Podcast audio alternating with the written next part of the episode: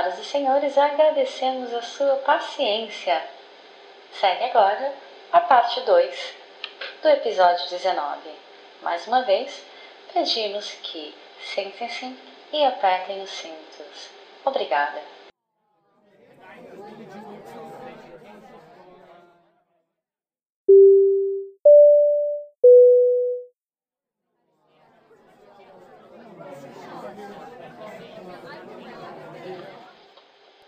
Sua atenção, senhores e senhoras ouvintes, Senhor Samuel Oliveira, Lucas Gabarto Marchalsen, Bruno Henrique da Silva Mateus, Dayana Almeida, Gabriela Castro Tiambarella, Raíza Costa, Everton Basílio de Souza.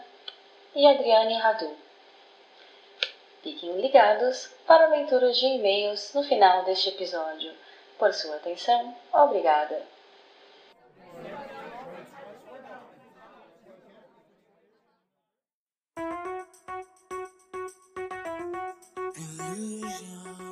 E agora, sobre folgas na nossa escala. Curiosamente, o assunto que rendeu mais perguntas de vocês ouvintes. E assim, é, eu vou fazendo as perguntas e cada um vai respondendo uma pergunta pra gente ir adicionando também diferentes pontos de vista em cada resposta. Porque são bastante perguntas, enfim. Novamente, vamos lá. Primeira pergunta. Primeira, não necessariamente em ordem cronológica. Aliás, viu, ouvintes? Eu fui, na hora que eu recebi, eu fui colocando aqui a primeira pergunta é do João Vitor e ele pergunta: as folgas são nove, igual aqui no Brasil? E como elas são distribuídas pelo mês? Tem folgas seguidas ou são todas separadas? É, a gente já meio que falou disso no, no bloco de regulamentação. Sim, é, a gente já falou, é, mais ou menos. Nove no Brasil, oito no Oriente Médio, distribuídas conforme legalidade, não vou antes depois, porque palavra-chave do programa hoje, depende, né? Enfim. Depende. Folgas não podem ser todas. É, não pode ser todas seguidas e, enfim, são separadas e espalhadas aqui para lá. Certo? Algo a acrescentar? Não. Não, né? Nessa pergunta. Então tá. Pró próxima pergunta é da Bruna Augusta Ferreira. Mari, qual foi o máximo de dias, de dias seguidos que você teve folga? Isso aqui eu vou querer que todo mundo responda. Sem contar as férias. Chega a ter período longo em inativos também? Daria para conhecer bem o local que está? Ela colocou bem com vários ex folga consecutiva que eu tive foi oito folgas, oito dias de folgas juntos. E depende do, da extensão do, do pernoite, né? É, mas como a gente tá sempre quase que indo para os mesmos lugares, assim, a, acaba repetindo o lugar, você faz uma coisa hoje, nesse pernoite, no próximo pernoite você vai fazer outra coisa diferente, então com o tempo você acaba conhecendo bem a cidade. Mas num pernoite só você tem que selecionar o que, que você vai fazer e, e, de acordo com o horário que você tem na cidade. Mas sempre dá para fazer alguma coisa. O máximo de folga que eu já tive foram seis seguidas e layover pernoite, né? É, máximo com dois dias de folga. Mas tem alguns aqui na empresa que tem três até quatro dias de folga, mas o que eu já eu não, nunca consigo esses. então, assim, o máximo que eu consegui foi pernoite com dois dias de folga. E dá para conhecer, sim, o lugar. Dá para é que nem é, é, tem que se organizar. Tem que se organizar. Se for um pernoite de 24 horas, você tem que já saber mais ou menos o que você vai fazer. Mas dá sim para conhecer na boa o lugar. É, o máximo de folgas que eu já tive, eu acho que foram cinco ou seis dias, eu não sei, não consigo lembrar direito agora. É, e assim, dá para conhecer o lugar sim, mas foi, é, como foi falado, tem que se organizar. E eu acho assim, eu normalmente prefiro sair sozinha no pernoite, porque se você sai com outros tripulantes, o povo não sabe o que quer fazer. e fica cada um para cada lado. Concordo. Andar. É, então, assim, já é como se fosse uma viagem normal, normalmente eu faço. Eu pesquiso, vejo o que eu quero conhecer, onde eu quero ir, o que eu posso deixar para a próxima vez. E assim, se você tem cinco dias de folga, aproveita benefício de passagem, gente. Pega aí, vamos visitar lugar que você não conseguiu ver direito no pernoite. É. Eu acho que tem um podcast sobre isso também. A gente teve um podcast falando sobre como é que é o layover, como é que a gente se planeja antes de ir também. Sim, tá, eu lembro de você falando sobre isso. Sim, a gente teve o episódio, né, que a gente falou como nós nos preparamos para os voos. A gente falou um pouquinho como nós nos preparamos, uh, como nós nos planejamos para sair nos, uh, nos pernoites, mas tô curiosa, máximo de dia de folgas que vocês tiveram, Elise e Stephanie. Ah, o máximo que eu tive aqui foram cinco dias. Aí nos meus layovers tem um dia e meio, às vezes, dá 36 horas, não dá mais que isso. Tem uma cidade só que é no interior de São Paulo que fica Dois 48 dias. horas. É, dois dias. Ah, inclusive eu fiquei uma vez. Foi, nossa, 50 minutos de São Paulo. Fiquei dois dias. Cheguei na sexta-feira à noite pra sair na segunda de manhã. Mas aí eu voltei pra São Paulo. Sobre assim, É. tá, se conhecer os lugares, né? Eu, tô- eu vou há 21 anos. Aí eu gosto, assim, de conhecer coisa nova. Aí, como eu falo, às vezes eu tô ficando velha. Hoje a tripulação inteira aqui em Cordo no café da manhã marcou pra sair. Aí eu não tava muito afim, porque eu já fui nesses lugares todos. Eu queria outro lugar diferente. E hoje eu tô bem cansada, que eu tive só uma folga. Eu cheguei sexta-feira à noite do Chile. Tive só sábado de folga e ontem já vim voar. Então eu tô meio cansada hoje. Se quero mais é ficar mais na minha, sair pra comer, comprar alguma coisa, mas nada assim. Eu tô a fim de descansar hoje. Depois de um tempo a gente acaba escolhendo, né, os lugares que a gente vai sair, Exato, explorar. é. É. Já repeti umas vezes, alguns lugares, Sim. óbvio, né? A tripulação. É legal ser a tripulação é, mas às vezes é muito mais cansativo, porque fica, ah, quero ir aqui, quero. E é, cada um tem seu ritmo, não adianta. Eu já tive, por sorte, 15 dias de folga, isso foi bem no começo. E já tive os 15 dias dos 10 dias que eu pedi. E no, no começo, assim, eu tava aproveitando pra fazer mudança de, de base, né? Era mudança de vida, eu tava me acostumando ainda. Na, última vez que eu ganhei os 15 dias, eu fui pra Nova York. E nos pernoites, nos layovers, nos inativos, é, a gente. Eu acho que é, é basicamente o que todo mundo faz: é se programar antes, ver direitinho, planejar o que vai fazer.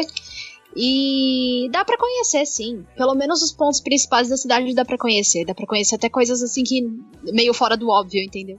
É, e eu também já tive, acho que, oito dias de folga seguido aqui, antes da empresa colocar uma maravilhosa regra que você só pode ter no máximo cinco. Então, antes dessa regra entrar em vigor, eu tive oito dias seguidos de folga e juntei com férias, enfim, aí virou aquela maravilha. Ê! Mas é, layover, assim, inativo, inativo longo também, eu já tive Toronto de três dias, eu acho que foi o meu máximo, né? Toronto de três dias, Paris três dias, Bangkok três dias, que eu peguei uma. Seul três dias, Hong Kong três dias, eu peguei uma época dourada 380 aqui, então. Nossa senhora. É, então eu já fiz isso. E eu aproveitei bem uma vez em Toronto, que eu fui inclusive pra Montreal. Eu cheguei no hotel, me troquei. Ó, não pode fazer isso, não, não façam que nem a tia faz, viu? Mas eu me troquei, voltei pro aeroporto e peguei outro voo. Eu já fiz o contrário. Eu tava em Montreal e fui pra Toronto. que engraçado. Viu, crianças? Não façam isso em casa. É, não.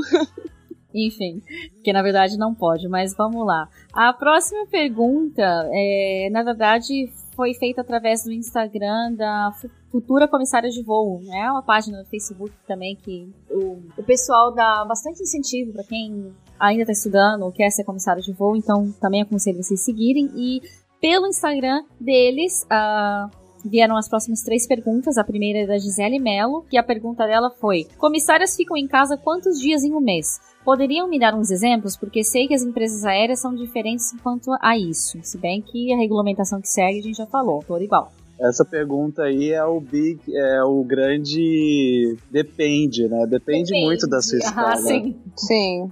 É verdade. Exato, depende. É. Tem voo que você chega de manhã, não é só folga, mas chega de manhã e você ganha o dia em casa, né? Aí depende, essa É. folga está no dia seguinte, você fica um dia a mais. Sim, basicamente eu tenho oito, nove folgas por mês e consigo ficar em casa uns 15 dias. Metade do mês eu tô em casa. Geralmente é assim a minha escala. É, ó, nesse mês eu tive 10 dias de folga e mês que vem eu tenho 9 dias de folga, mas tem, como a gente falou, né? É, rest, dia de descanso, é, ou dia que, enfim. É, mais ou menos isso. Juntando com os rest, deu uns 12 dias em casa, sei lá. Porque, por exemplo, pra mim hoje, eu cheguei de voo hoje à tarde, mas eu conto pra mim como um dia que eu fiquei em casa, porque eu cheguei de voo hoje, mas eu consegui aproveitar quase o dia inteiro. É, então, e não é contado nem como rest, nem como folga. É um dia que eu cheguei de voo. Eu acabei de contar aqui na minha escala. Esse mês eu tô com nove folgas, mas eu tô dormindo em casa 17 dias. E ontem, ontem não era minha folga, mas eu fui voar só à noite. Então eu fiquei o dia em casa, saí pra voar à noite, né? Então é muito relativo, isso depende muito. Depende do mês, é verdade. Depende É. da escala, é.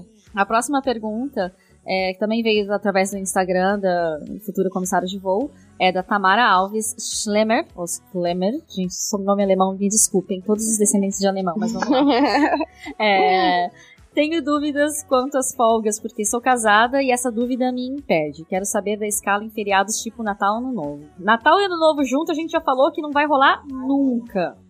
Não é? Então, mas peraí, né? Porque, ó, eu não tive férias é, nesses três anos que eu tô aqui. E só no primeiro ano eu voei no Natal. Dos dois próximos anos, que foi no ano passado e o ano anterior, eu tive folga no Natal e no Ano Novo, mas foi pura sorte. Porque eu não pedi folga e eles me deram e eu tive voo entre o Natal e o Ano Novo, mas o Natal e o Ano Novo eu tava em casa. Mas assim, é, você ter certeza absoluta que você vai conseguir estar, não vai. Não. Não vai conseguir ter certeza de Natal, de Ano Novo, de aniversário, de casamento, de nada. Não vai. Infelizmente, isso é preto no branco. Não tem o que fazer. Né? É realidade. É a sorte, é a sorte. É, e assim, eu digo porque eu já, eu já fui casada, sou divorciada hoje em dia. Tenho um outro relacionamento, é, que já tá aí há quase dois anos, na verdade. E assim, é, dá certo, mas vai depender também muito do, do entendimento, assim, da sua família e, da, e do seu companheiro, companheira, infelizmente, porque são momentos que você vai perder e a pessoa tem que, tem que entender também, porque é um, é um momento muito difícil para você também, de você queria estar lá e não está. Então, se essa pessoa começa a colocar uma pressão em cima de você também por causa disso, é, vai ser muito difícil. Sim, é verdade. É, é, é sorte. Você ganha se sair na sua escala. Férias, aqui a gente até pode pedir Natal e Ano Novo juntos. Eu pedi uma vez, mas eu não pediria mais, porque é um, é um o ó do Borogodó para conseguir embarcar no voo. E, tipo, os voos estão sempre lotados e é aquela correria, como é, acho que a Stephanie falou sobre isso, que você fica mais cansada e você acaba, tipo, querendo férias depois das férias. Então é uma coisa que eu não pediria de novo. E se eu ganho folga ou ganho um voo para São Paulo, aí é diferente. Aí eu aproveito e tal, mas é porque foi sorte. Mas de eu pedir, eu não peço mais. E aquilo que a Andressa falou, a família, o marido, tem que entender é, que é a sua vida, é a sua profissão. E se não entender, não, não te ama, né? Tem que amar. Para entender, tem que amar. E para amar, tem que entender. Então, eu acho que tem que É. ter. Tem que ter o balanço, entendeu? A pessoa tem que entender a sua profissão e saber que aquilo é importante para você. E se é importante para você, é claro que a, a pessoa vai ter que aceitar aquilo. A próxima pergunta também veio uh, do Instagram da futura comissária de voo, que é da Carolina Vitória. E ela diz: Meu sonho é ser comissária, mas sou um pouco apegada à fam- à família. Qual o tempo máximo que você já ficou fora de- da sua base, de casa?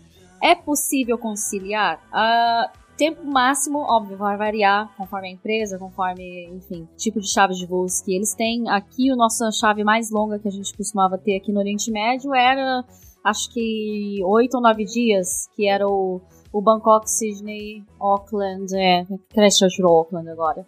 E, enfim, você ficava oito, nove dias fora de casa.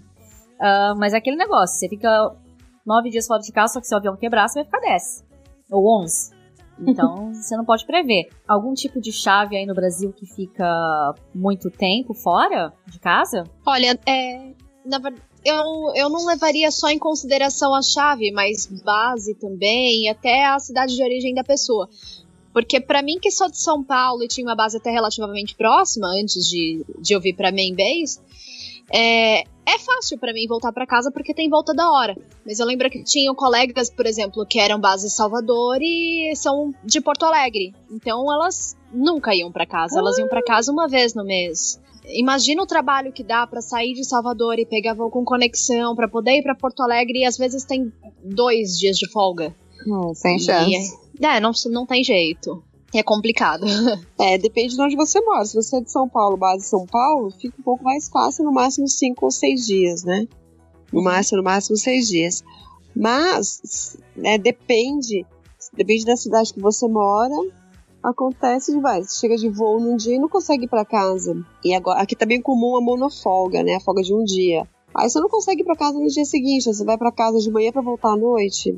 É super cansativo. Então é, é muito depende de N fatores. É Uma outra pergunta do Marcelo que ele enviou via Telegram. Eu acho que essa é a última dele, que ele mandou várias, mas enfim, sempre legal receber as perguntas. E ele perguntou se a gente consegue curtir um pouco os destinos ou o período de descanso é muito curto. A gente já falou bastante disso, já falou de descanso mínimo, de planejamento. Então, sim, a gente consegue curtir, Marcelo. E, enfim, como a gente falou, vai para Toronto, de Toronto vai para Montreal, de Montreal vai para Toronto. Não façam isso. Não façam isso, enfim. Não. Pequim vai pra Muralha da China. É, que mais?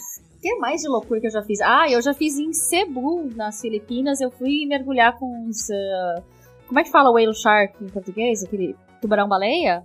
É, Tubarão. tubarão-baleia, aquele pintadinho. Lindo, Uhum. maravilhoso. Lindo, maravilhoso. Só que o tour sai pra pegar vocês do hotel 3 horas da manhã, pra dar tempo de chegar lá às 6, mergulhar com o tubarão-baleia, sair de lá no máximo às 9, voltar, chegar no hotel meio-dia, porque meio 4 horas da tarde você tem que sair pra fazer outro voo. Curtinho dentro das Filipinas mesmo. Então, Nossa gente, Senhora. também, não façam isso. Dá, só que você tem que se planejar. É, eu já fui pra Choc- Chocolate Hills em Cebu, é muito legal. Mas eu tinha dois dias de folga lá, né? Na época, né? Agora já não tem mais. É bem, bem arriscado, mas eu acho que isso responde a pergunta do Marcelo, certo? Próxima pergunta é da Raíza Costa. Estou adorando os podcasts, obrigada por tanta informação. Gravando duas horas como hoje sempre tem, né? Pois é. É, mas vamos lá. Soube por meio de minhas pesquisas que os comissários das companhias aéreas do Oriente Médio voam 100 horas em média por mês. Gostaria de saber se essa média se mantém ou diminui à medida que a comissária vai subindo na carreira dentro da companhia. Obrigada. Bom, eu já falei das minhas 120 e tal lá horas. Eu vou chamar de 127, igual o filme, né? 127 horas. Mas, é, enfim, quem tiver algo a adicionar aí em relação a essas medidas, porque eu vejo que não diminui. Pra Não. mim tá Não igual. diminui, não, porque eu também, a minha escala, eu tava vendo aqui as minhas escalas, eu faço uma média de 80 a 90 horas por mês, é, DUT, né, não Uhum. bloco, e a minha escala do mês que vem, que é a primeira escala da business, tá com 92 horas, é a mesma coisa. Ah, na verdade, a minha diminuiu, mas não pelo fato de senioridade. Foi pelo fato da empresa cresceu, a empresa cresceu muito rápido, né? Então, tipo, quando eu entrei na empresa, tinham muito menos comissários do que tem hoje. Então, eu acabava voando muito mais do que eu voo hoje. Mas também varia muito de época. Às vezes tem, tem menos é, da minha posição e aí eu tenho que voar um pouquinho mais. Eu lembro que no, no fim do ano passado eu tava voando super pouco, assim, em relação ao que eu costumo voar. Tava voando 70, 80 horas, que eu tava achando ótimo, né?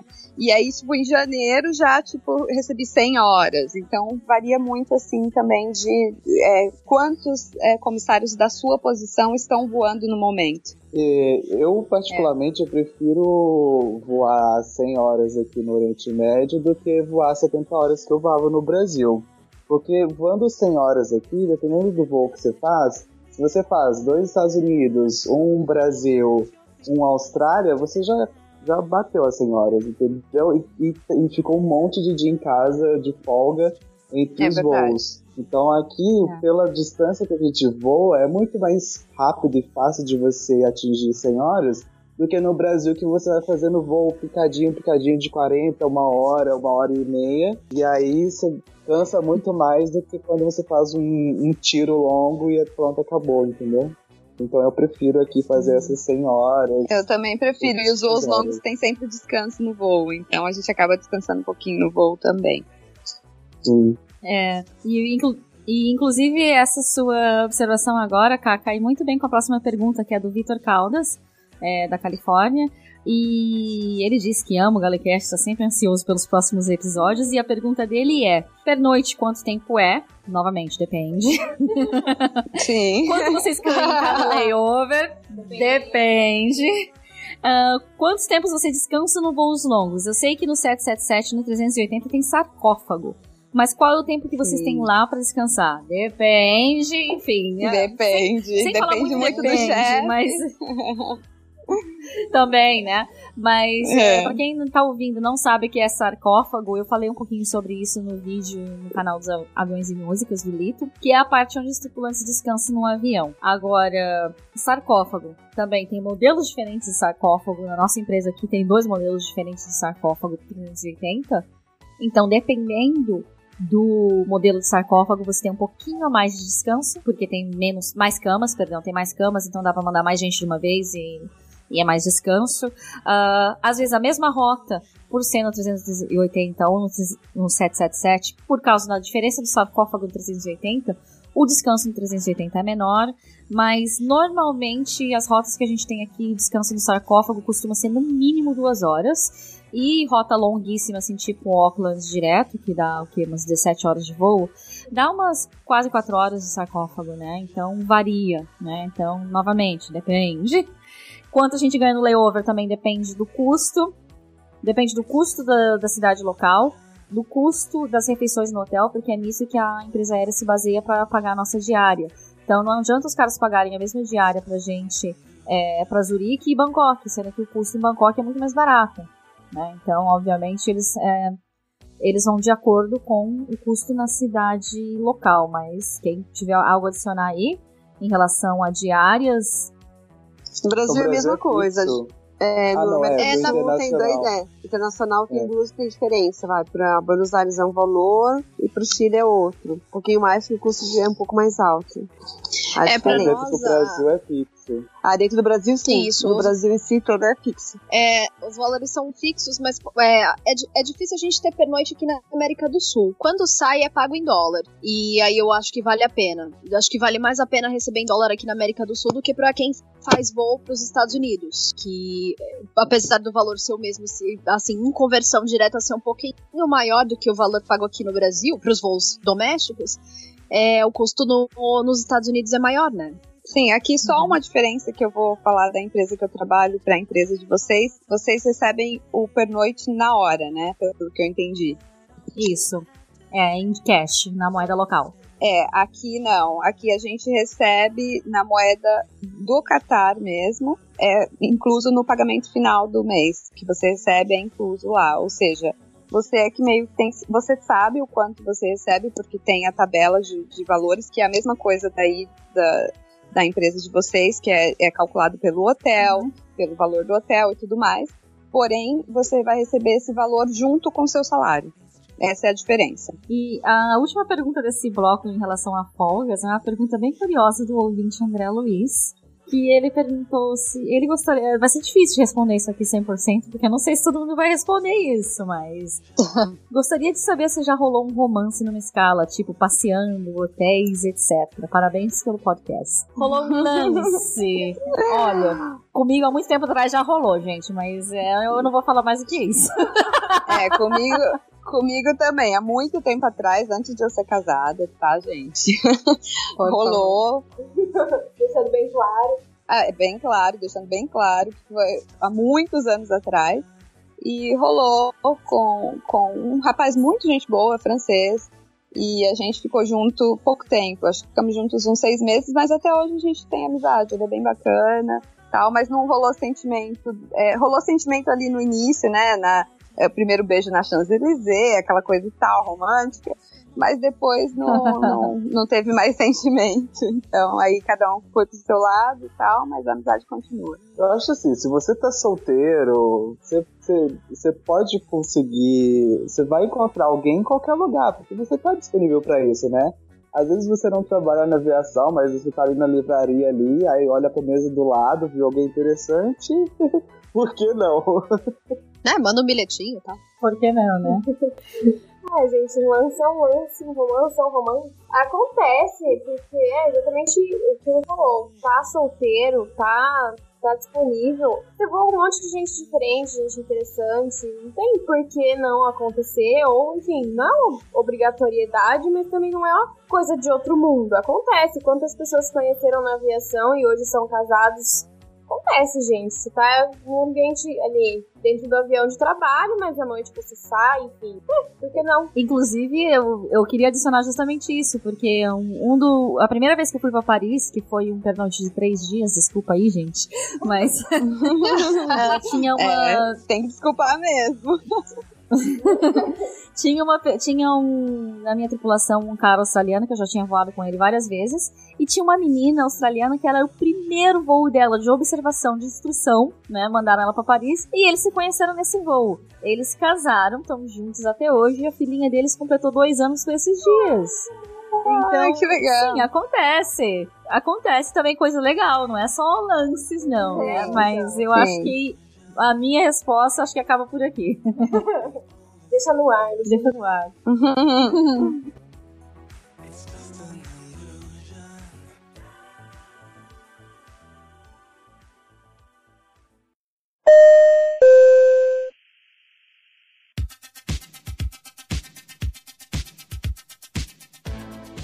Esse último bloco agora é o bloco dos perrengues das pendências, porque reservas, sobreaviso, mudanças involuntárias que acontecem na escala podem acontecer por N motivos, desde trânsito, você vai perder o voo, ahn, que mais? É, mau tempo, aeronave que quebra, enfim. Então, a, a Aline Mariotto fez uma pergunta e ela diz: eles mudam muito a escala? Ou geralmente depois que enviam mantém da forma que está? Se mudam com frequência, vocês não ficam loucos de ter que acompanhar para ter certeza do destino? Olha, eu acompanho geralmente Depende. pessoa neurótica. todos nós. É. E se eles aqui no Oriente Médio, o motivo principal deles mudarem a escala é, por exemplo, vão mudar o tipo de aeronave, vão mandar uma aeronave um pouco menor, ou o voo não tá com tantos passageiros assim, então eles conseguem fazer com menos tripulantes, ou às vezes por causa do idioma, eles precisam de alguém que fale árabe em outro voo, então pessoa que fala árabe aqui na minha empresa vive tendo a escala mudada. Mas paciência, a gente checa pelo aplicativo, checa pelo telefone, quando é caso assim, muito, uma mudança muito grande, eles chegam até a mandar SMS pra gente. Sim, exatamente, é isso que eu ia falar, que na verdade quem sofre mais são os árabes, language speakers, né? Porque muda bastante a deles. A minha, graças a Deus, assim, é muito raro mudar a minha escala. Só quando eu tenho stand-by, é claro. Mas é, geralmente quase não muda. É muito difícil mudar a minha escala, mas aconteceu de trocar e foi um voo que eu tinha pedido. Eu tinha pedido Dublin. Aí eu ganhei dois do mês. Como eu tinha ganhado dois, eu troquei um, porque eu falei, ah, um, um pernoite lá em Dublin já é o suficiente. Só que aí quando chegou o dia de eu fazer o voo, né? Me tiraram do voo por ser mais júnior, porque trocaram o avião. Nossa, Que droga. sacanagem. Boa sorte, É muito difícil acontecer, mas quando aconteceu, Ou seja, você viu que não era pra você ir pra Dublin. não era. Não era. Comigo aconteceu uma vez, mas foi assim. Foi muito estranho, porque eu tava saindo de casa pra ir pra um voo. E no momento que eu tava saindo de casa, eu fui olhar a minha escala e eles tinham trocado o voo. Só que eles não me ligaram, não avisaram ninguém, e eles tinham trocado a tripulação toda. Então quando eu cheguei no, no briefing, tinha gente que nem sabia que tinha trocado a escala e achou que tava indo pra um lugar e tava indo pra outro.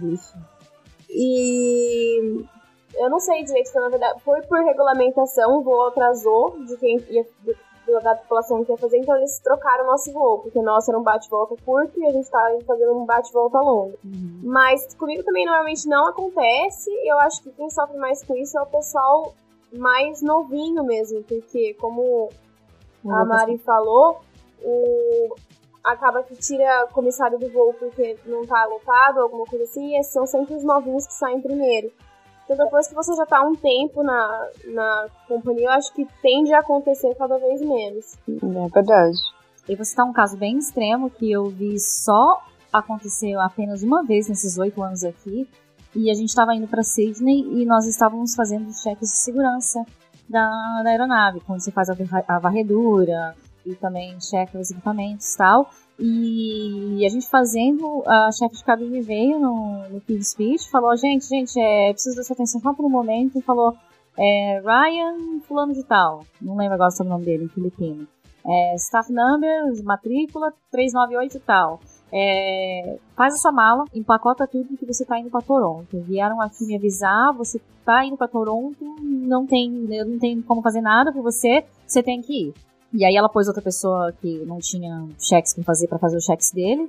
E aí a menina, veio uma menina substituí-lo, né? Aí quando essa menina chegou, ela falou: "Ah, eu tava de reserva em casa, sobreaviso em casa, né? Já, já a gente vai falar também sobre isso, mas para resumir, sobreaviso em casa, ligaram para ela, você vai para Toronto. Ela se arrumou, tava no trânsito, ficou presa num trânsito terrível e falou: "Ah, não vou chegar a tempo".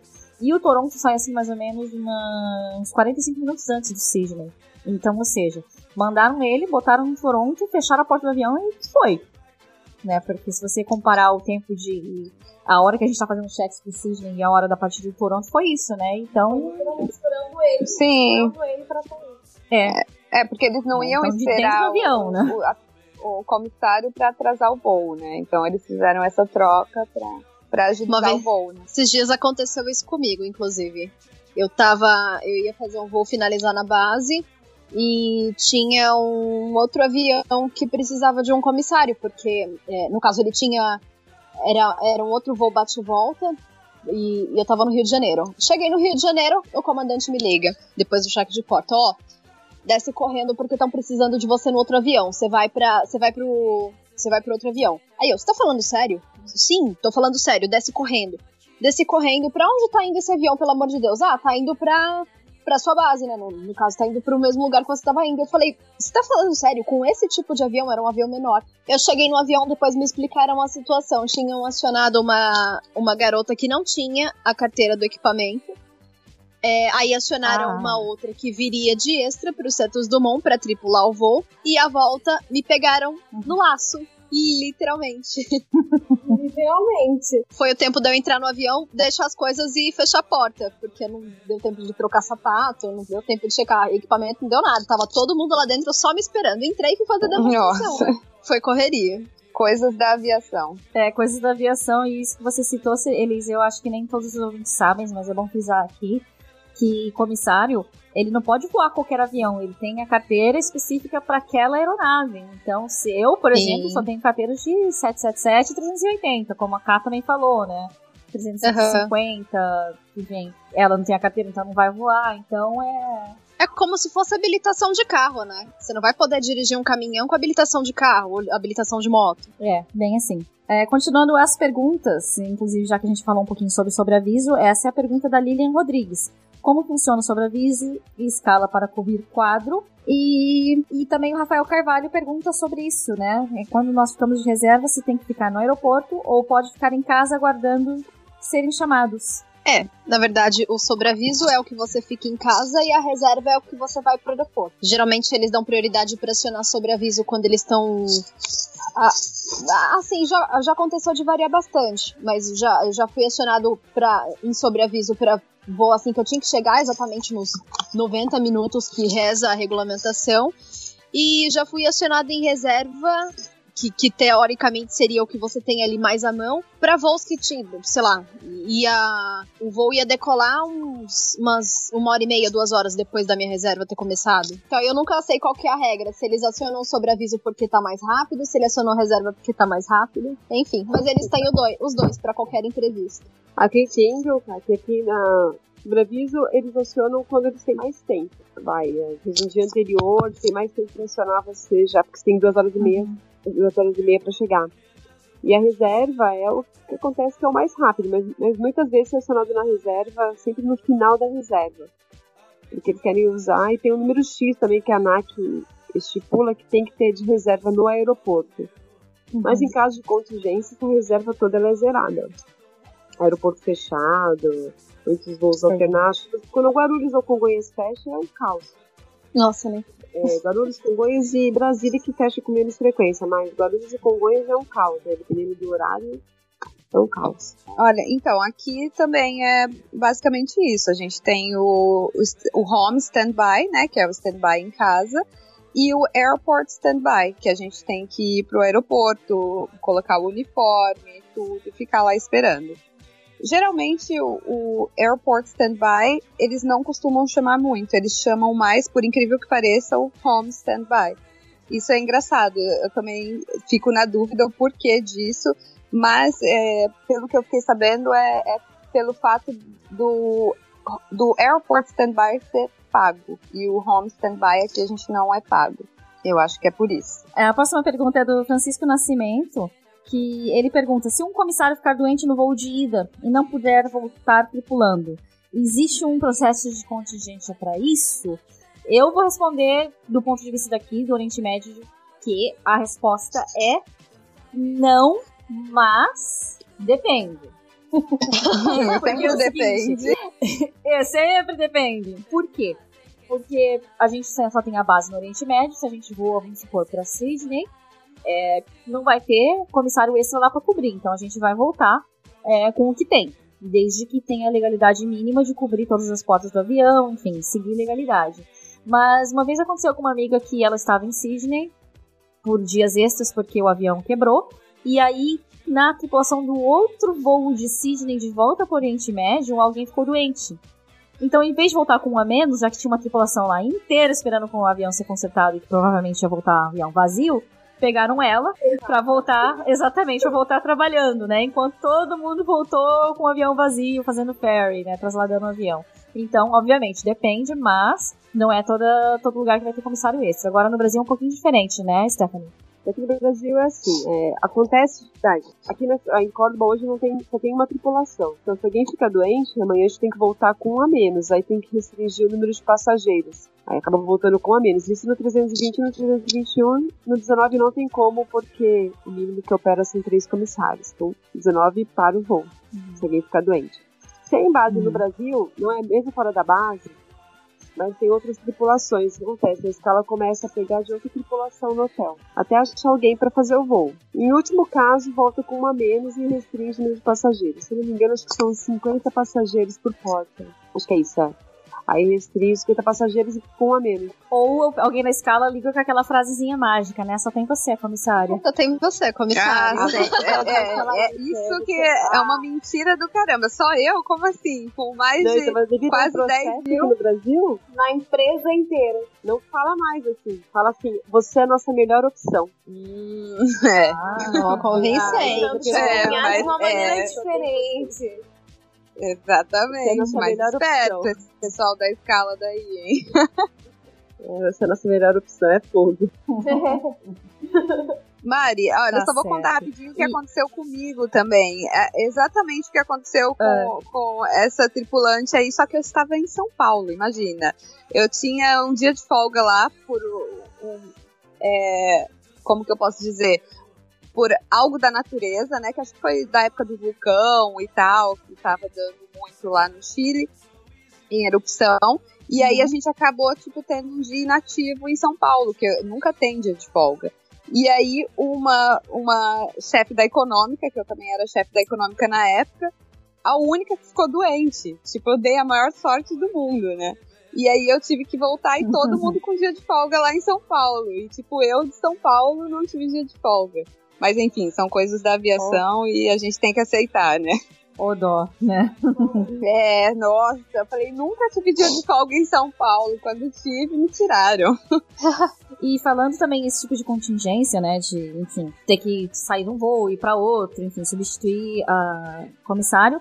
A pergunta do Gustavo Cruz, de Aracaju, ele, que ele mandou pelo Twitter, que é a última pergunta de hoje. Ah, mas. Ah.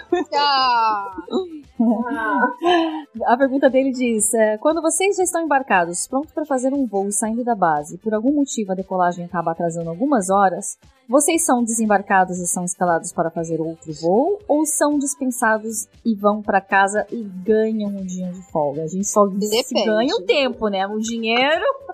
ou depende, né? Lá vem. Faz e depende mesmo. Depende. Se a regulamentação deve fazer outro voo, eles vão colocar em outro voo. Agora, se não, se tiver, se tiver pouca regulamentação, não tiver para mais nada, volta para casa. E se a escala é alterada, aí tem a pergunta anterior, né? As anteriores. Aí também há uma alteração de escala devido à regulamentação. Uhum. E depende do atraso também, né? Se for um atraso curtinho, não, é difícil regulamentar. É mais se for atrasos longos e tal. É, aqui nessa empresa atual, você, a gente recebe por essas horas em solo, né? Mesmo se você foi para o aeroporto, é, embarcou, mas deu problema, fechou o aeroporto, é, estragou o avião, sei lá o que aconteceu, e você voltou para casa, você recebe por essas horas que você teoricamente ficou em solo ali trabalhando, né? Eu lembro que uma vez eu fui acionada para voar emprestada em outra base. Geralmente o pessoal da, da mesma base voa sempre com o pessoal da mesma base. E eu fui acionada para voar emprestada com outra base. E no outro no dia seguinte eu ia voltar de, de extra, de Deadhead pra, pra minha base. E lógico que não ia só ser esse retorno, né? Eu pedi dispensa, não me dispensaram. E eu precisei fazer um bate-volta pra uma cidade do sul, Chapecó. Precisei fazer esse bate-volta pra lá. Só que Chapecó é um dos tantos aeroportos do sul que fecha por mau tempo, por pouca coisa. E a gente precisou alternar para um, pra um outro aeroporto do sul. E a gente precisou alternar para. Depois a, a, o, a, o planejamento de voos, a coordenação de voos, pediu para a gente fazer um voo traslado com sobrevoo em Chapecó para poder ver se dava para pousar. Se desse para pousar, a gente ia pegar os passageiros que estavam lá e, e continuaria o voo. Pelo menos eu tinha bastante regulamentação para fazer tudo isso. Só que a gente fez o voo traslado de retorno é, tentamos por várias vezes tentar pousar no, em, em Chapecó e não deu certo. E a gente precisou voltar para base, porque senão ia ser da jornada. Não só por eu é, já ter o primeiro voo de extra, mas também o restante da tripulação. E, enfim, não deu certo e o voo acabou sendo cancelado. Nossa, mas que confusão, hein? Foi. É. Será que ficou muito confuso? Será que ficou muito confuso? Uh, um pouco. Não sei se é, se é fácil para todo mundo. Eu acho que as pessoas isso, que não né? estão na que não estão na aviação não vão entender não. Eu acho que é porque eu coloquei muito detalhe. Uh, então vamos resumir assim em uma palavra só. Depende. Depende. depende. Tudo depende. Na aviação tudo depende.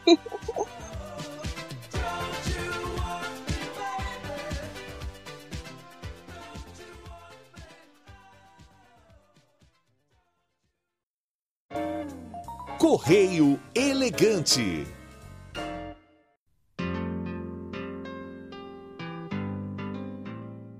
Bom, começando mais uma leitura de e-mails. É, primeiro eu vou. Na verdade, não é nem um e-mail, é só uma mensagem para o Samuel Oliveira de Aracaju, que pediu um salve pelo Twitter, o segundo salve do Nordeste que me pediram. Então, salve para Aracaju, um beijo a todo mundo aí. E agora sim, continuando com os e-mails. Primeiro e-mail é do Lucas Gabato Michelson, de 22 anos, que é estudante de engenharia civil, por não poder seguir carreira como piloto de Curitiba, Paraná. Lucas, antes de eu começar o seu e-mail, desculpa se eu pronunciei o nome errado. Hoje é a segunda vez que eu tô me encrencando com nome alemães aqui, mas vamos lá. Olá, Mariana. Conforme eu prometi na mensagem do Insta, aqui vai o meu e-mail. Volta e meia eu leio o avherald.com, site especializado diariamente com incidentes e acidentes da aviação comercial mundial. E volta e meia vejo incidentes da famosa CAT, Clear Air Turbulence, ou turbulência de ser claro. Vejo que muitas vezes os mais machucados são os comissários, além de alguns pax manés que insistem em voar com o cinto desatado. E me surgiu uma dúvida. Se uma porcentagem considerável da tripulação fica incapacitada devido aos ferimentos causados pelo arremesso contra o teto, trole caindo, etc., o que aconteceria num possível pouso de emergência com a evacuação? Estou supondo o cenário mais tenebroso possível, hahaha, mas existe algo previsto sobre isso nos manuais? Era basicamente essa pergunta, no mais não desejo nenhuma cat para ninguém e que em breve consigam criar algum radar que detecte este fenômeno maledeto. Bons voos, K-Voc e ventos de cauda para vocês todos. Bom, Lucas, muito obrigada pela sua mensagem, não só no Insta, mas aqui também. Enfim, essas turbulências de céu claro, graças a Deus eu nunca peguei nenhuma, mas já aconteceu aqui na minha empresa muitos anos atrás e assim, foi medonho porque você conseguia ver a marca do carrinho certinho no teto da aeronave. E assim, foi por um milagre que ninguém se machucou sério. A menina que estava com esse carrinho, inclusive, ela gravou um vídeo com a empresa e ela falou que teve muita sorte que esse carrinho não caiu na criança que estava sentada no assento do corredor, porque se tivesse caído, teria sido muito, muito pior. E, inclusive, algumas semanas, a última grande evento de, de que, que houve foi um avião da Aeroflot indo para Bangkok. E sim, pode acontecer das pessoas se machucarem. Eu já li notícias a respeito de pessoas quebradas, fraturarem ossos por causa de turbulência de céu claro. Então, passageiros, é muito sério. Independente do sinal de estar ligado ou não, fiquem de cinto se vocês estiverem sentados, tá? E se a tripulação pede senta porque o sinal acendeu, é porque por algum motivo é, não é à toa, não é enfeite. E principalmente os comissários estão sentados, porque assim, não é o caso de todas as empresas, mas pelo menos onde eu trabalho, a gente só senta quando tem ordens expressas do comandante para sentar, porque tá prevendo muita violência à frente. E aí, ainda assim, eu vejo gente levantando e ao banheiro. Então, tem gente querendo arriscar o pelo, né? E o que aconteceria se, num povo de emergência, por exemplo, se uma porcentagem considerável da tripulação ficar incapacitada? Olha, o que eu acredito é que se os comissários ficarem incapacitados, não vai ter jeito. Eles vão ter que alternar esse voo no primeiro lugar que conseguir para prestar é, primeiros socorros a esses comissários, até porque por motivos de legalidade, você tem que ter um certo tanto de comissários cobrindo as portas. Então,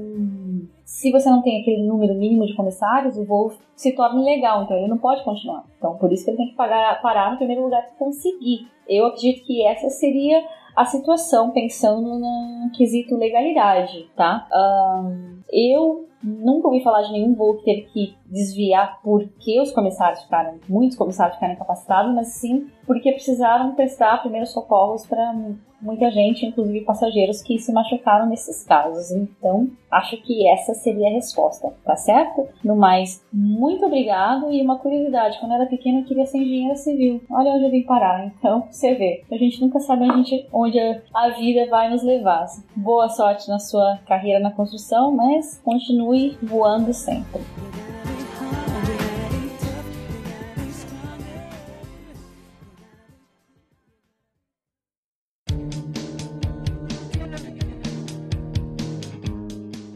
A próxima mensagem também é um e-mail que veio do Bruno Henrique da Silva Mateus e ele diz: Oi Mariana, meu nome é Bruno, moro em São Carlos, interior de São Paulo e me defino como apaixonado por aviação. Sou formado em técnico em mecatrônica, mas já estudei MMA, que não é luta, viu gente? É mecânico de manutenção aeronáutica. Mas almejo muito poder ser comissário em breve. Gostaria muito de agradecer principalmente a você por ter criado o Galecast. Através deste canal estou aprendendo muito com as experiências contadas e ajuda não só a mim, como também outras pessoas que já estão nessa profissão e outros que querem entrar nela a lidar com as mais diversas situações a bordo da aeronave. Conheci o canal há bem pouco tempo e já vi praticamente todos os episódios. Estou profundamente impressionado com o que o comissário tem que lidar, desde um passageiro simpático até um passageiro agressivo. Há algum tempo fiquei curioso para saber quem era você e como você era, e acabei achando um vídeo onde você e uma outra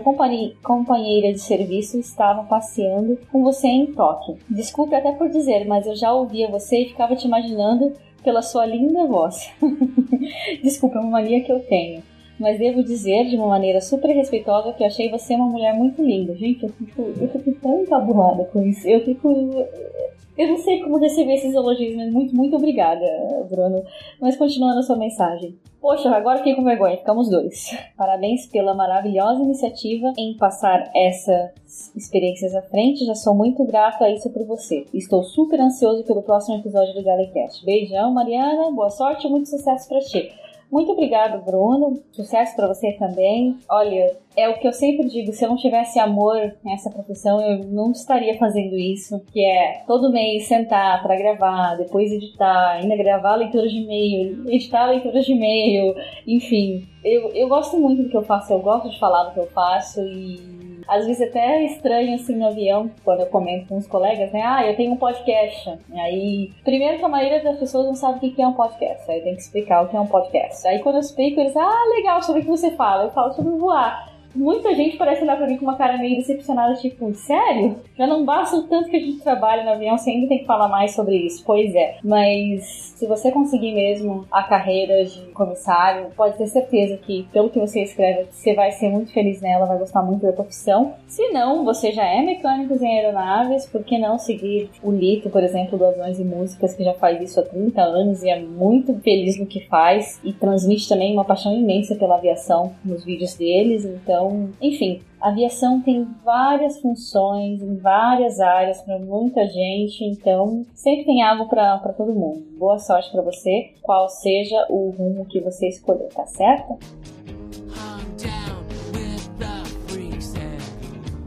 A próxima mensagem é bem curtinha, na verdade, é uma pergunta do Yuri Alencar de Salvador, que ele mandou pelo Facebook, e perguntou se eu já tive algum passageiro com crise de síndrome do pânico a bordo, porque no último voo que ele fez, ele, teve, ele cogitou chamar a tripulação para ajudar e, enfim, pediu um beijo. Beijo para você, Yuri. Eu, pessoalmente, não tive passageiro com síndrome de pânico a bordo. É, eu já tive uma amiga que, viajando de passageiro, teve uma, uma outra mulher que começou a ter síndrome de pânico, tentou levantar e abrir a porta do avião. Só que vocês sabem, a porta do avião não vai abrir em voo por causa da pressão.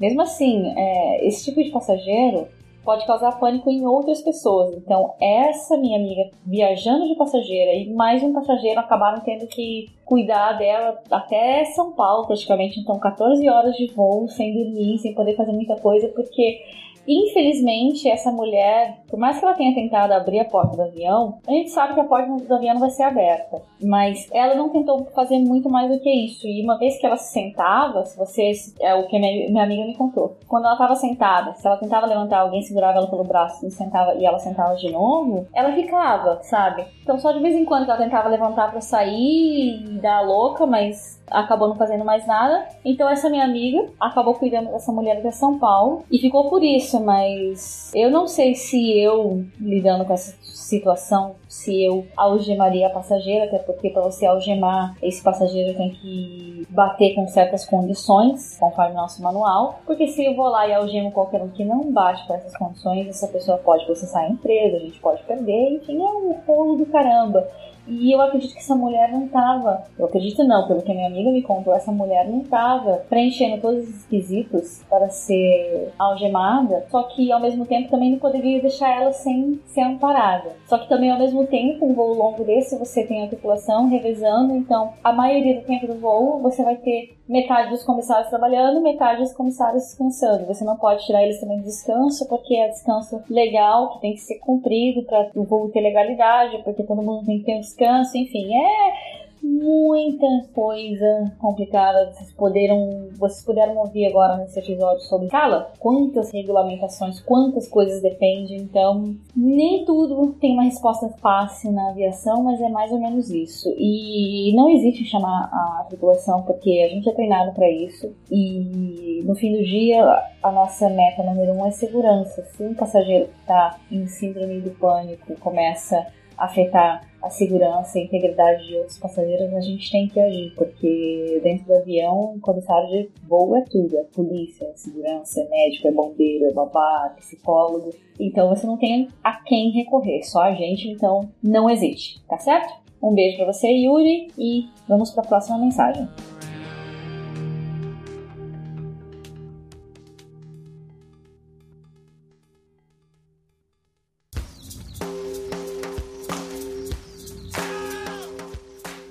Próxima mensagem é de outra podcaster, que é da Daniana Almeida, do podcast Gerando Nove Histórias, que recomendo também que vocês ouçam, muito legal. E ela, ela na verdade, também me conheceu pelo grupo do Telegram dos Despachados. Já já eu falo um pouquinho desse grupo, mas vamos à mensagem da Dayana.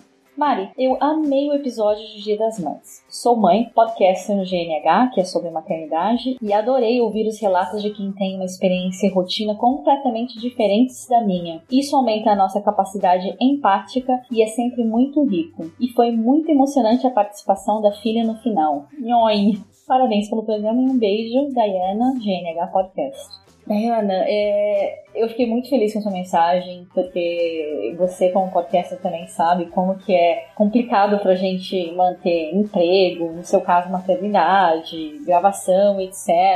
Então, quando a gente recebe um, um elogio também de outro podcaster, você fica feliz por saber que você tá indo no caminho certo. E, e foi, foi muito legal saber que outras mães também curtiram o episódio. Muita gente gostou desse episódio, mas uh, poucas mães me escreveram, na verdade. E, enfim, eu ainda não sou mãe, vocês sabem, só sou mãe de uma gata de quatro patas aqui, mas eu, enfim, nesse Nessa gravação eu aprendi muito com a Silvia e com a Stephanie, lições que eu devo levar para quando eu tiver minha família, com certeza. E você falou a palavra-chave que o ser humano precisa, mas também quem for trabalhar como comissário de bordo, tá ouvindo o Galecast, se inspirando para ser comissário e precisa aprender muito é empatia, porque a gente lida com muitas situações, com muitas pessoas no dia a dia e às vezes falta empatia de passageiro com passageiro, de colega com passageiro ou do passageiro com a gente. Então, empatia é a palavra-chave, você tocou nela e eu fiquei muito feliz com a sua mensagem. Muito obrigada mesmo. E ouvintes, aguardem, porque eu já falei com a, com a Dayana também sobre os episódios planejados aí. E aguardem. É só isso que eu posso falar por enquanto. Beijo, Dayana. A próxima mensagem é da Gabriela Castro Chambarella, que ela mandou pelo Facebook. Eu já respondi ela pessoalmente, mas achei importante ler aqui também para vocês.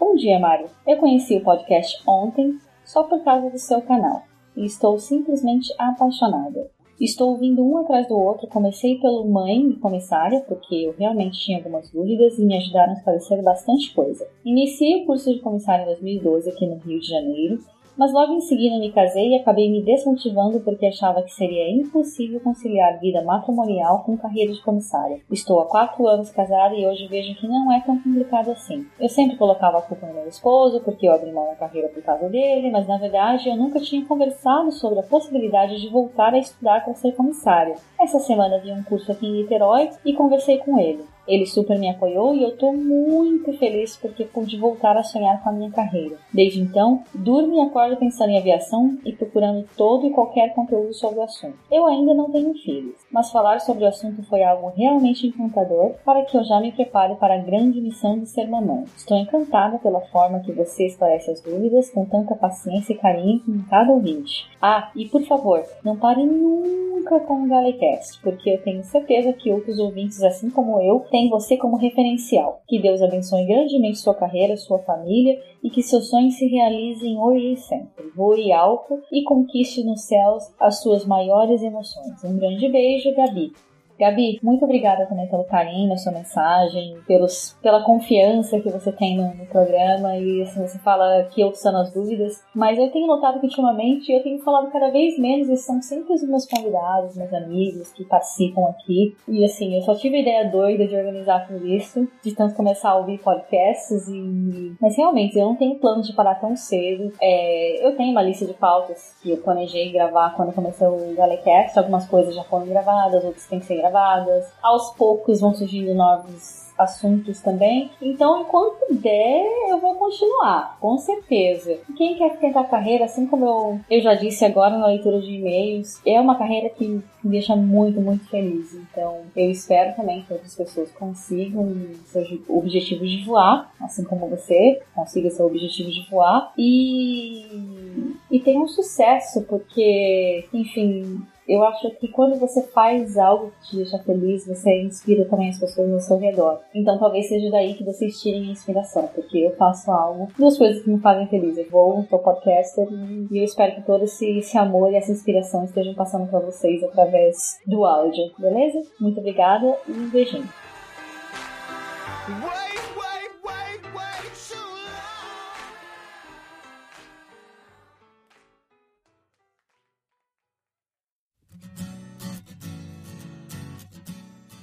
E aproveitando que eu tô lendo esses e-mails logo em seguida da parte 2 do episódio sobre escala de comissários, eu vou ler aqui algumas, uh, alguns comentários que foram feitos no Facebook logo após a publicação da primeira parte. E o primeiro comentário é da Raíza Costa, e ela diz: Estou ouvindo agora e ouvi vocês falando de Telegram. Há um canal no Telegram ou eu ouvi errado? Não, você não ouviu errado, Raíza. Mas esse grupo no Telegram, na verdade, é um grupo do podcast Despachados, que são dos ouvintes VIPs que contribuem com o podcast Despachados. E quando você contribui, um dos benefícios é estar nesse grupo, onde todo mundo conversa sobre viagens e dá dicas, etc. Então, quem ainda não ouve, recomendo também que ouçam o podcast Despachados. E se tiver interesse, enfim, contribua com o programa, que você vai ter esse benefício de estar nesse, nesse grupo e ter sempre dicas fresquinhas de viagem que todo mundo lá que tem assim experiência incrível de viagem. Às vezes até eu me surpreendo porque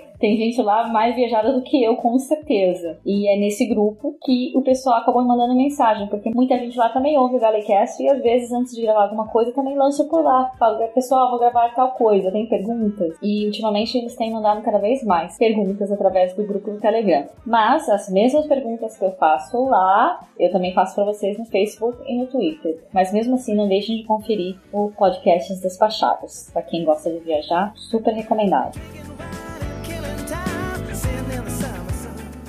O próximo comentário foi do Everton Basílio de Souza, que disse: A palavra mais falada nesse episódio foi regulamentação. Adorei o episódio e são ansioso pela parte 2, que acabou de ouvir. Senti falta de uma comissária de alguma empresa americana, poderia ser a Adriane ou o Rogério, para falar do sistema americano, pelo que já ouvi, parece ser bem diferente no tocante à flexibilidade da escala. E aí a Adriane Radu, pro meu socorro, veio comentar e ela comentou: Estou começando a escutar o programa do Galecast podcast agora e estou passada. Oito folgas por mês e, e no Oriente Médio, nove por mês no Brasil. Eu não lembro dos nossos números nos Estados Unidos e não tenho a regulamentação aqui comigo, mas consegui acessar a minha escala de dezembro, que é um mês bem pesado para voar, e eu tive 17 dias de folga. A escala que já saiu já foi com 17 dias de folga também. Everton, obrigada pelo comentário. Dri, obrigado por vir ao meu, meu socorro e adicionar também um pouco de informação para os nossos ouvintes. E apesar de não ter regulamentação, dá para você ver bem, né? 17 dias de folga no mês que deveria ser pesado, com menos folgas. Então, obviamente, Estados Unidos vai ser bem mais tranquilo. Até chegou a conversar comigo em privado um pouco sobre a escala dela.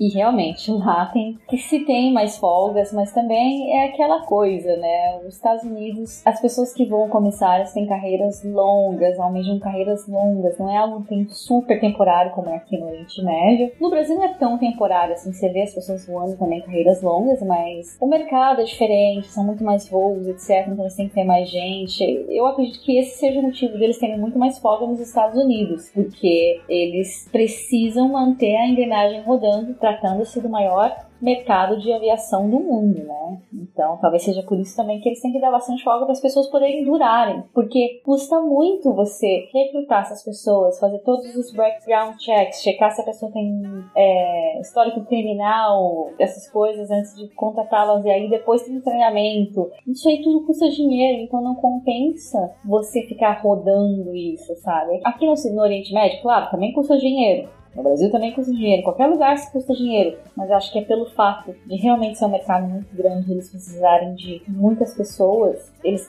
quererem manter essas pessoas. Porque no Brasil, por exemplo, é um mercado volátil, muitas vezes você vê muitas emissões acontecendo. No Oriente Médio não é o caso de haverem emissões, mas é mais o caso de pararem contratações.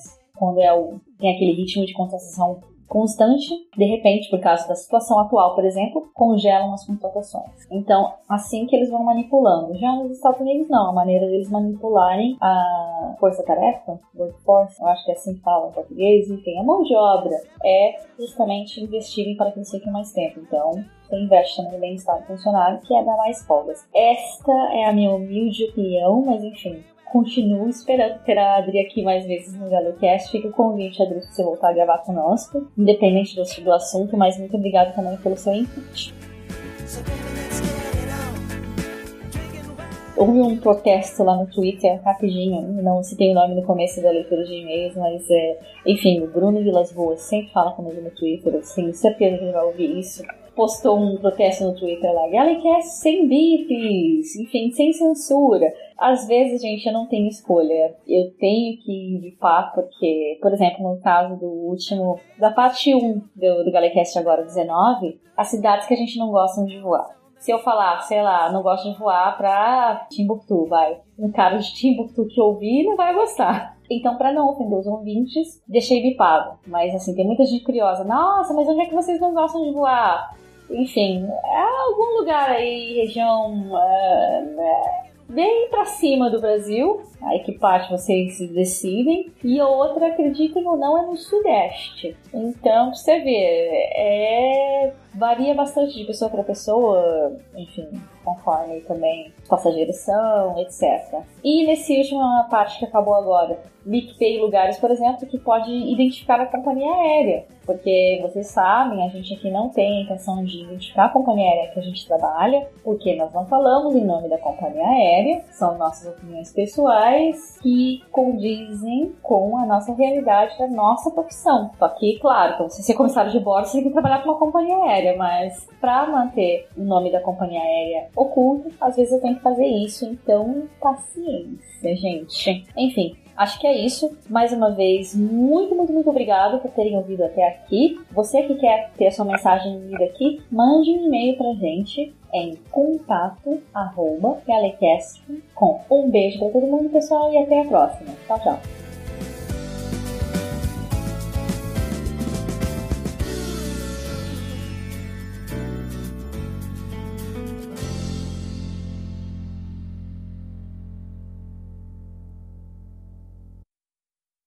Agora é no máximo três horas, do pouso do último até a decolagem do próximo.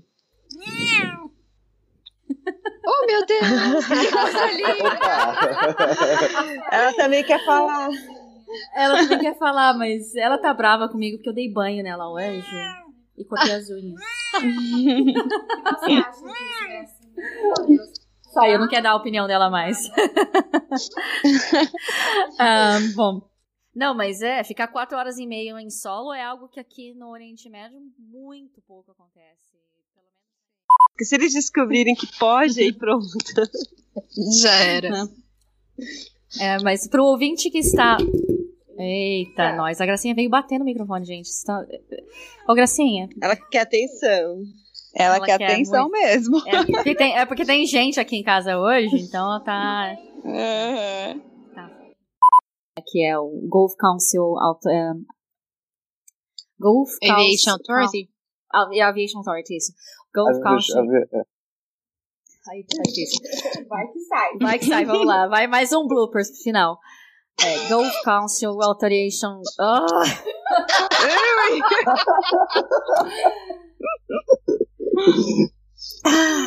mais uma tentativa. Última tentativa. Gulf Council Aviation Authority. Uhul! Uhul, saiu! Uhul. Enfim, é, que eles seguem essas, claro, essa regulamentação, ou se é uma empresa americana. Tripulação portas em manual.